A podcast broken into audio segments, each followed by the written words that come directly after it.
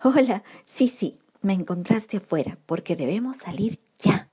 El rey Acab y el rey Josafat se alistan para ir contra Siria y no hay nadie que los detenga. Están tan seguros de que ganarán la batalla como se lo dijeron los falsos profetas. Mi corazón se conmueve, pero mejor salgamos a ver qué sucede.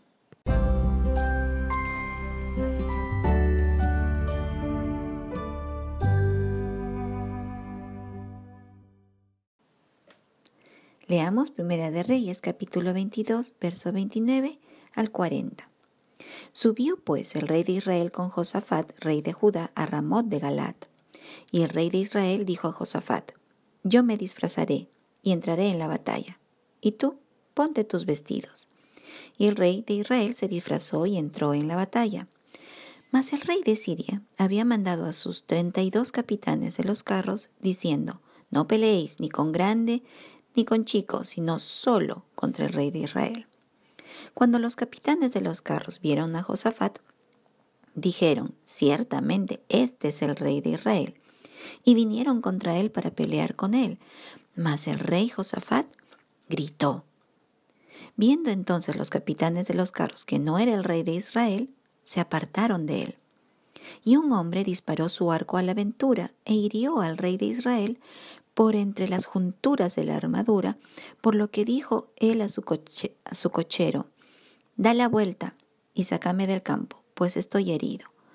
Pero la batalla había arreciado aquel día, y el rey estuvo en su carro delante de los sirios, y a la tarde murió. Y la sangre de la herida corría por el fondo del carro. Y a la puesta del sol salió un pregón por el campamento diciendo, Cada uno a su ciudad, y cada cual a su tierra. Murió pues el rey y fue traído a Samaria, y sepultaron al rey en Samaria. Y lavaron el carro en el estanque de Samaria, y los perros lamieron su sangre, y también las rameras se lavaban allí, conforme a la palabra que Jehová había hablado. El resto de los hechos de Acab y todo lo que hizo, y la casa de marfil que construyó, y todas las ciudades que edificó, ¿no está escrito en el libro de las crónicas de los reyes de Israel? Y durmió Acab con sus padres y reinó en su lugar Ocosías, su hijo. A pesar de las advertencias del profeta Micaías, Acab decidió ir a la batalla.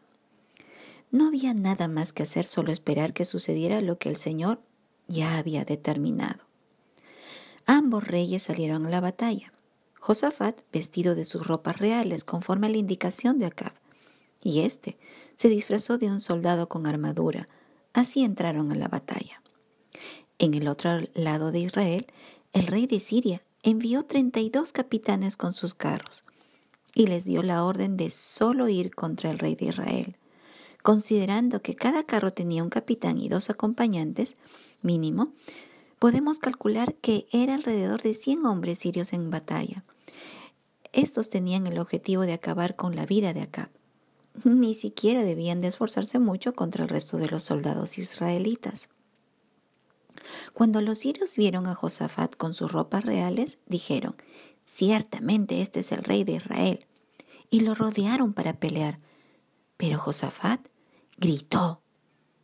¿Qué gritó? En el libro de Crónicas nos dice que clamó y, y Jehová lo ayudó y el Señor apartó a los sirios de él. Los soldados, viendo que no era Acab, desistieron de acosarle. Esto está en el libro de Segunda de Crónicas, capítulo 18, verso 31 y 32. Interesante. Los sirios, al escuchar el clamor de Josafat pidiendo ayuda a Jehová, al Señor, se dieron cuenta que no era Acab, pues sabían que éste no clamaría a Jehová, sino a Baal, como era su costumbre. Hasta los inconversos se dan cuenta cuando alguien es verdadero creyente y cuando alguien no lo es. Uno de los soldados sirios disparó su arco, cuya flecha hirió a Acab. Esta se metió entre la coraza y la armadura de escamas flexibles que cubrían el abdomen y la parte inferior de los muslos. Esta herida produjo una hemorragia que lo llevó a la muerte. no tuvo tiempo de salir del campo de la batalla, por más que se lo pidió a su cochero. La batalla era recia y no se pudo. Acab agonizaba mientras su sangre corría por el fondo de su carro. ¿Qué pensaría en esos momentos este hombre que fue rebelde contra el Señor? La verdad es que se estaba cumpliendo todo lo que el profeta Micaías le había dicho, pero no lo dijo por maldad, sino por misericordia. Misericordia de Dios, para que buscara al Señor y se arrepintiera de sus pecados. Pero Acab no quiso oír la verdad. El juicio del Señor le había sido anunciado. Lo mínimo que podía hacer era humillarse delante de Dios, pero no quiso hacerlo. Se rebeló contra su Creador hasta el final de sus días.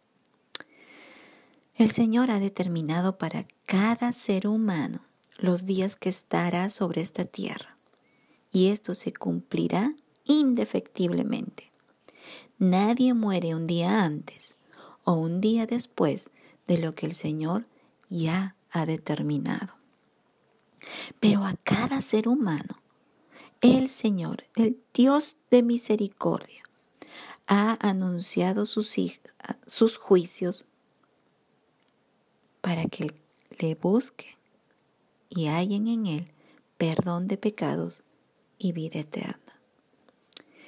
Este mundo no es el fin de la existencia humana, es un periodo muy corto en comparación con la eternidad. El punto es, ¿dónde pasaremos la eternidad? ¿En la presencia del Dios creador y Señor de todo? ¿O alejados de Él en tormento eterno? No podemos ignorar lo que claramente dice la Escritura. El infierno es tan real como lo es el cielo. Los santos hombres de Dios vienen anunciando lo determinado por el Señor. Y la humanidad, sigue yendo detrás de sus dioses, rechazando la oportunidad de volverse a su Creador en arrepentimiento y fe para salvación de sus almas. Lamentablemente, Acab rechazó el mensaje del Señor una y otra vez desperdiciando, menospreciando la misericordia de Dios para su vida. Sus días sobre esta tierra habían llegado a su fin y ahora solo le quedaba asumir el justo juicio de Dios y recibir la paga de su pecado, que es la muerte eterna, conforme a lo anunciado por el Señor. Muestra de que Dios no miente es que se cumplió lo dicho por el profeta, que la sangre de Acab sería lamida por perros y su muerte definitivamente fue sin dignidad, pues su sangre fue a parar donde las rameras se lavaban. ¿De qué le valió hacerse un palacio con incrustaciones de marfil en sus interiores si su fin fue sin dignidad y su castigo es eterno. Cuán insensato puede ser el ser humano para rechazar la verdad de Dios y escoger vivir la temporalidad de la mentira, condenándose por toda la eternidad. El Señor siempre está dispuesto a perdonar, a limpiar de todo pecado, a salvar, a restaurar, a dar vida eterna. Solo toma la mano del Señor que ya está extendida para ti. En cuanto a nosotros, quienes hemos aceptado esa verdad y nos hemos arrepentido de nuestros pecados y hemos aceptado el precioso regalo de la salvación que es en Cristo Jesús, no debemos de detenernos de compartir el Evangelio de salvación. Hay muchos aún por rescatar del castigo eterno. El Señor aún sigue extendiendo su brazo de misericordia. Aprovechemos este tiempo para compartir la verdad. Nos vemos mañana, Dios mediante. Chao.